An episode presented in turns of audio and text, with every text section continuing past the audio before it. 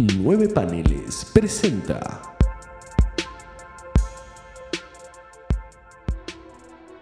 They were the world's strangest and perhaps greatest heroes.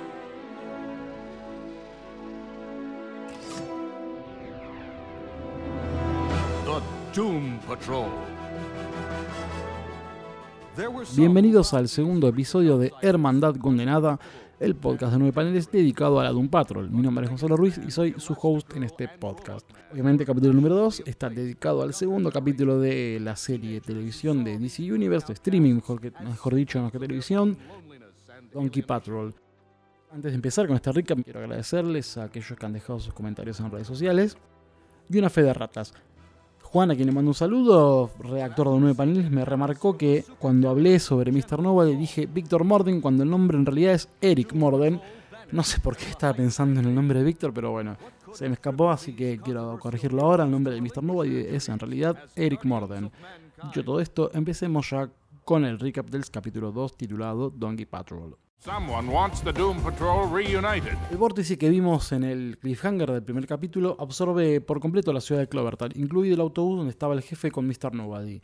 Crazy Jane trata de rescatar al jefe y al ver que se le escapa a este autobús, se tira al vórtice, quedando el resto de la Doom Patrol completamente en shock. Durante la absorción, por algún motivo que todavía desconocemos, escuchamos un discurso muy posapocalíptico dado por una cucaracha que, según los créditos, revela el nombre como Ezequiel no sabemos qué injerencia tiene con el resto de este con el capítulo no tiene nada pero digamos, veremos qué pasa con el, este peculiar personaje con el resto de la temporada. Terminada la absorción eh, Robotman junto con Rita Farr Elastic Woman discuten sobre qué hacer si esperar que el jefe regrese o hacer efectivamente algo. Rita acusa a Cliff de querer ser un héroe de algo que no hay porque la ciudad fue completamente desvanecida dentro del vórtice. Rita decide volver a la Doom Manor y Larry Trainor, el hombre negativo, Negative Man, decide por completo huir a otro lugar. Rita le sentencia a Robotman que ellos no son héroes.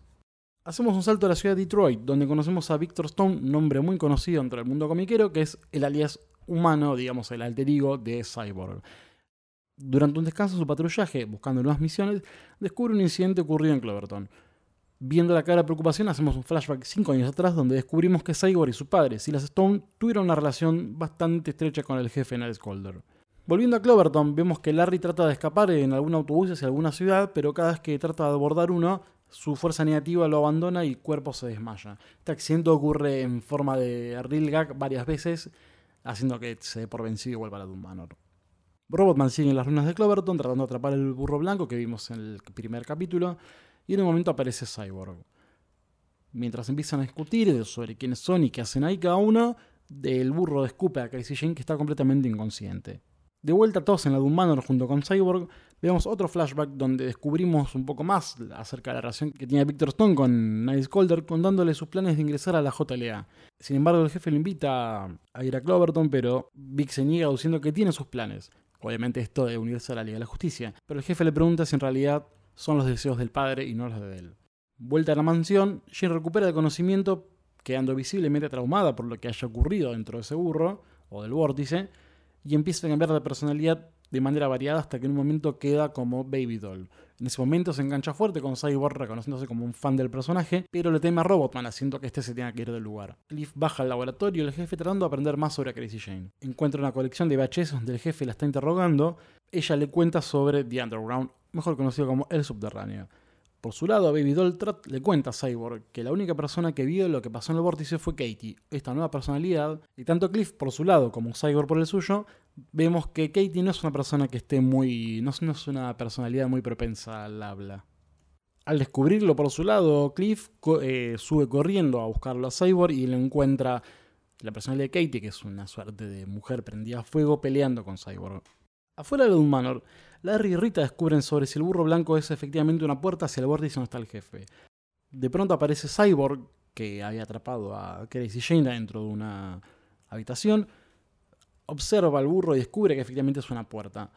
Utilizan a Rita Farr con sus habilidades para ver si ella puede ver qué hay del otro lado del burro y terminan siendo abducidos por completo hacia esa nueva dimensión. Al aterrizar, ven un lago lleno de cruces donde cada uno ellos tiene una foto colgada con los habitantes de Cloverton. Y a cada uno de ellos les espera unos auriculares donde Mr. Nobody empieza a narrar la situación. En la mansión, Cliff trata de establecer algún tipo de contacto con Jane, sin ningún éxito. En la dimensión paralela, Rita, Larry y Víctor tienen alucinaciones de su vida previa al accidente que los convirtió en lo que es cada uno. Víctor puntualmente en el momento en que sufre su accidente. Nobody interactúa con ellos, tratando de torturarlos psíquicamente, evitando que vayan a buscar al jefe Calder. Durante su alucinación, el Negative Man logra liberar a su espíritu negativo, generando un accidente, un cortocircuito que logra liberar a los tres, al pueblo Cloverton entero, que se empieza a rearmar y el burro explota por completo. Mientras tratan de entender qué pasó, Silas Stone entra en escena buscando a Víctor, pidiéndole que vuelva a Detroit ya que esta no es su misión. Sin embargo, Víctor se niega y decide quedarse como misión de buscar al jefe.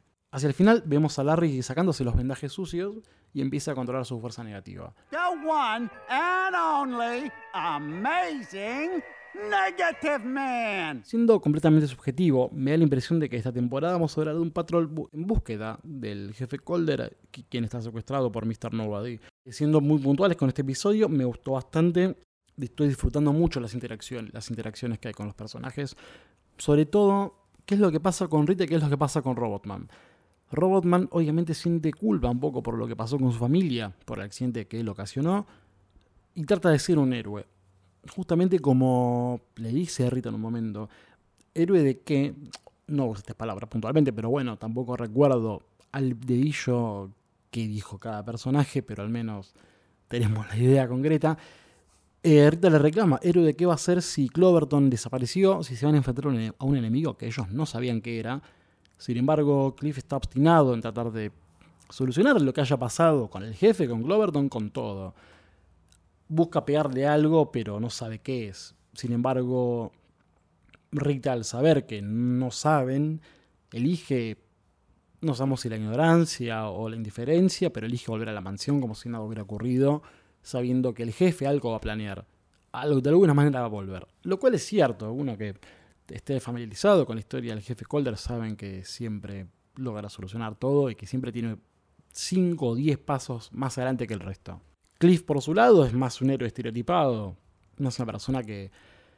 En realidad, me autocorrijo. Este Cliff.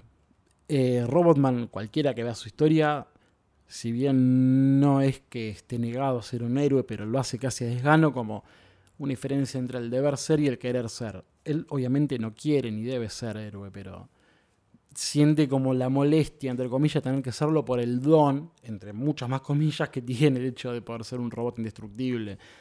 Él prefiere volver a su vida normal, prefiere tener su vida monótona si se quiere, siendo que él es un corredor de autos, pero él prefiere más eso que ser un héroe. Está resignado a ser un héroe por su condición.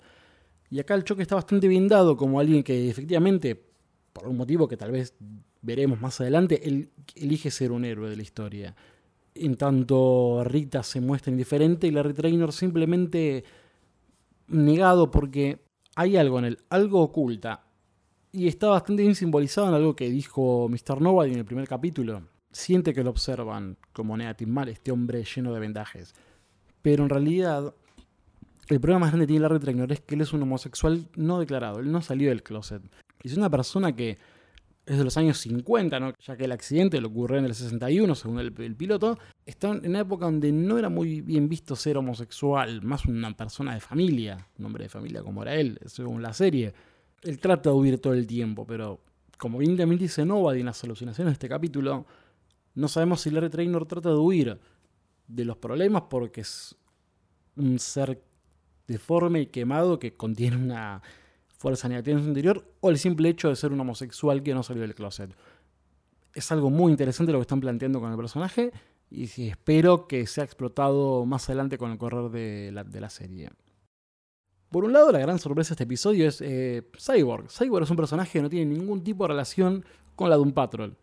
La relación más cercana que tenemos entre Cyborg y la Doom Patrol es un arco ocurrido entre el número 13 al 15 del título de New Teen Titans, escrito por Marv Wolfman y dibujado por Josh Pérez, donde Robotman se une para detener, se une a, los Teen Titans para detener a la hermandad del mal que acaba de resurgir. Para hacer un poco de historia, que igual solamente ahondaremos en episodios mucho más futuros terminada la serie, cuando la Doom Patrol es asesinada por completo en el final de sus historias en los años 69, en el año 69, hay un pequeño revival ocurrido en, los títulos, en el título Showcase, que ocurre desde el número 94 al 96. En este número se revela que el único que sobreviviente a la explosión de la isla donde murieron fue Robotman. Este título no sobrevivió demasiado y las aventuras de un patrol escritas por Paul Cooperberg terminaron ahí. Sin embargo, el personaje resurgió en los años 80 con este título de Teen Titans. Igual pasarían años para que vuelva un nuevo título de, la patrulla, recién en el año 87, con Paul Cooper de nuevo, Steve Lightly y luego Eric Larsen en los lápices. Pero es historia para otro día.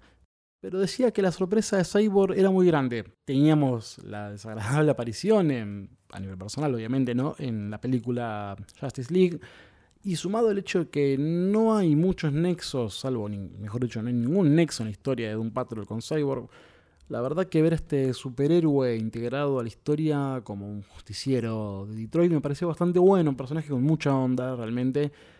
Me quedé con ganas de ver más del personaje y la historia y las relaciones que hay entre Silas Stone y Nance Calder. Yo también me, reconozco como un ignorante por completo de la, del mundo cyborg, así que no sé si en la realidad diegética del personaje hubo relación entre Silas y Nice Calder.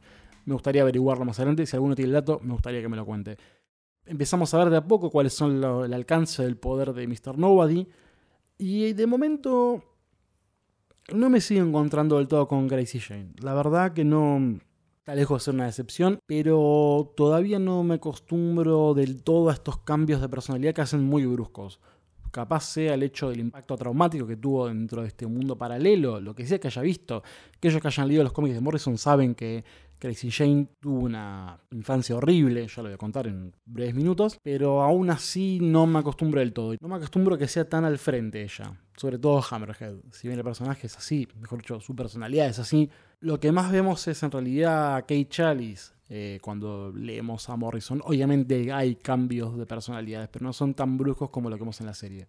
Supongo que también están aprovechando el impacto visual de los efectos que tienen, que están bastante bien, la verdad. Si bien en algunas partes de cuando ingresan al burro, cuando salen del mismo, son un poco polémicas, la verdad que no es nada que choque a la vista. Y me quiero tener un poco en la relación Cliff y Crazy Jane. Es tal vez una de las más importantes que hay en la historia de la Doom Patrol de Morrison. Son un tal para cual, básicamente, no, no tan así, pero digo, se quieren demasiado y te da la impresión de que en una situación ideal donde Cliff tuviera un cuerpo humano, uno vería seguramente una relación muy feliz entre Kate Chalice y Cliff Steele. No sabemos si habrá una intención un poco más romántica de la que metió Morrison, que era más por debajo, más no tan superficial, sino algo más oculto. Perdón, soy medio malo con las palabras. Pero son cuestiones de ver más allá de lo que pase con los futuros capítulos de la serie. Es momento de hacer un par de links y tal vez el links a los cómics, claro, ¿no? Y tal vez el más urgente y el más obvio es del volumen 2 de Doom Patrol, el número 30, un standalone que ocurre en la mente de Crazy Jane. Ocurrió algo en los números previos que voy a contar a continuación, donde Crazy Jane termina en estado catatónico. Y la única persona que está habilitada, entre comillas, a entrar a la mente de Crazy Jane es Cliff Steele, Robotman, con quien tiene una relación más que amistosa en los cómics. Y descubrimos este escenario donde están las 64 personalidades de Crazy Jane, que es un subterráneo. De hecho, el título del cómic es Going Underground. Y vemos, que, cómo, vemos cómo funciona, mejor dicho, la mente de Crazy Jane, que es básicamente un subte abandonado, donde cada parada, donde hay distintas paradas, mejor dicho, y cada una de ellas habita una de las personalidades.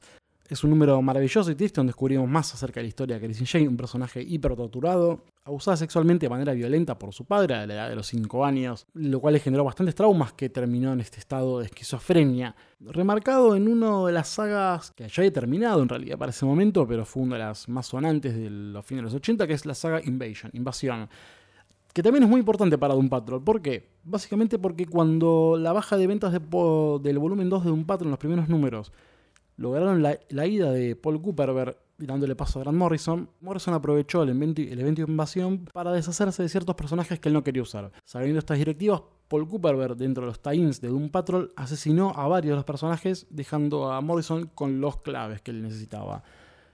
Eh, uno de los números de invasión se lanza una genebomba a la Tierra que lo que nos importa a nosotros es que el impacto de esa bomba permitió que cada una de las personalidades de Jane tuvieran poderes propios. Si no tienes nada que ver con un patrón, recomiendo su lectura, tal vez para atar ciertos cabos que igual tampoco son tan urgentes leerlos. Si uno quiere saberlo directamente lo puede buscar y ya, pero bueno, para una lectura más inmersiva podrían leer eh, Invasión y los Times de un patrón que son los 17 y 18, los últimos números de Paul Cooper ver previo a la llegada de Morrison. Seguidamente recomiendo un arco, que si bien yo ya no había nombrado un número en el capítulo anterior, que era el de un pato del 26, lo que sí a recomendar es el 27 al 29, el cuadro que se comió París. Porque es muy importante y qué tiene que ver con este capítulo. En realidad no tiene que ver con casi nada. Me vino mucho a la mente por el hecho de que para hacer la tortura psicológica, Mr. Nobody hace que cada uno, que Rita, Larry y Víctor miren tres cuadros al óleo con pinturas que se mueven. No es lo que pasa con el cuadro que se comió París, pero el hecho de ver a Mr. Nobody y cuadro, hace estos links que, bueno, uno cuando es fanático le, le llaman un poco la atención. El cuadro que se comió París es una pintura que es secuestrada por Mr. Nobody, un coleccionista de objetos rarísimos, que básicamente lo que hace este cuadro es comerse la ciudad de París, donde Mr. Nobody trata de hacer una demostración. La un Patro descubre que ocurre algo raro en Francia y van a averiguar y se encuentran con un vacío completo y un cuadro en el medio. Me parece lo que vemos en Cloverton. No hay un cuadro, pero hay un burro. Eh, y es como una puerta a otra dimensión, lo cual ahí también hay un link bastante más interesante. Eh, son, repito, el número de 27 al 29, son tres números. El 26 es como el prólogo, más bien la, fundación de la Hermandad de Dada, donde se cuenta la historia de Eric Morden y su paso a Mr. Nova. Y bueno, lo conté en el capítulo anterior. Y algo también, un, un nexo medio caprichoso. Eh, la, la, la, escena termina, primero, en realidad termina con Rita Farr, pero eh, es lo, lo, que más llamativo es lo que pasa con Larry Traynor, que completamente inseguro de sí mismo, logra finalmente controlar a la fuerza negativa al final del episodio, musicalizado precisamente con Lazarus de David Bowie del disco Blackstar. Eh, una referencia interesante el hecho de levantarse y andar, siendo lo que significa bíblicamente Lázaro. Eh, recomiendo una lectura que es el número 87 del de la Doom Patrol del volumen 1, eh, Arnold Lake y Bruno Premiani, donde descubrimos qué le pasa a Larry Trainor Negative Man debajo de esas vendas. ¿Por qué usa vendas? Al menos en la versión del cómic. Esta fuerza negativa es radioactiva y los vendajes eh, logran detener y no hace que sea contaminante al resto. Entonces, Larry está condenado a vivir con vendajes el resto de su vida para evitar que se le fugue la radioactividad. Para tener una fuerza comandada por la Hermandad del Mal, volviendo un poco a los links anteriores, de hecho, el número 86, que es el primero donde My Adventure pasa a ser Doom Patrol, ahora es el 87, que es la segunda aventura contra la Hermandad del Mal. Larry Trainor tiene que despegarse de su radioactividad y se desenvuelve. Y vemos una cara completamente espantosa que, bueno, es lo que usamos de imagen para el Instagram del día de hoy. La cuestión es, acá lo que vemos es un Larry Trainor quemado, ¿no? no emite radioactividad. Y todavía desconocemos cuál es la formación, entre muchas comillas, de la fuerza negativa. Pero bueno, es algo que tal vez investigaremos en próximos episodios. Hasta acá es lo que tengo para decir el día de hoy. Eh, obviamente, aquello que, aquel que quiera dejar un comentario al respecto, alguna crítica, queja, otra teoría. También un saludo a los guionistas que le dejaron un lindo guiño barra palo a los fans de Morrison cuando Mr. Nobody hace su primer monólogo al empezar el episodio. Ahora sí, dicho todo esto, nos despedimos hasta la semana que viene, el próximo martes, donde veremos qué ocurre con el tercer capítulo titulado Puppet Patrol. Eh, mi nombre es Gonzalo Ruiz, me encuentran en redes sociales como en Twitter, eh, arroba Ruiz. Si lo van a escribir por ahí, usen los hashtags 9 paneles y Hermandad Condenada. Eh, dicho esto, también recomiendo que vayan a la página 9 paneles, que es www.9paneles.com, donde hay más reseñas y otros podcasts. También, está el Facebook, que es 9 paneles, Instagram 9.paneles, donde van a ver también lo mismo que las otras páginas, pero bueno, está bueno que nos sigan para que el que tenga cierta comodidad con cada una de sus redes favoritas, pueda acceder al material y a futuros podcasts que vayan saliendo al respecto de la semana. Ahora sí, dicho todo esto, un saludo y nos veremos la próxima semana. Nos escucharemos, más bien. Hands off the Tin Man. He may be an obnoxious antisocial jerk, but he's our obnoxious antisocial jerk.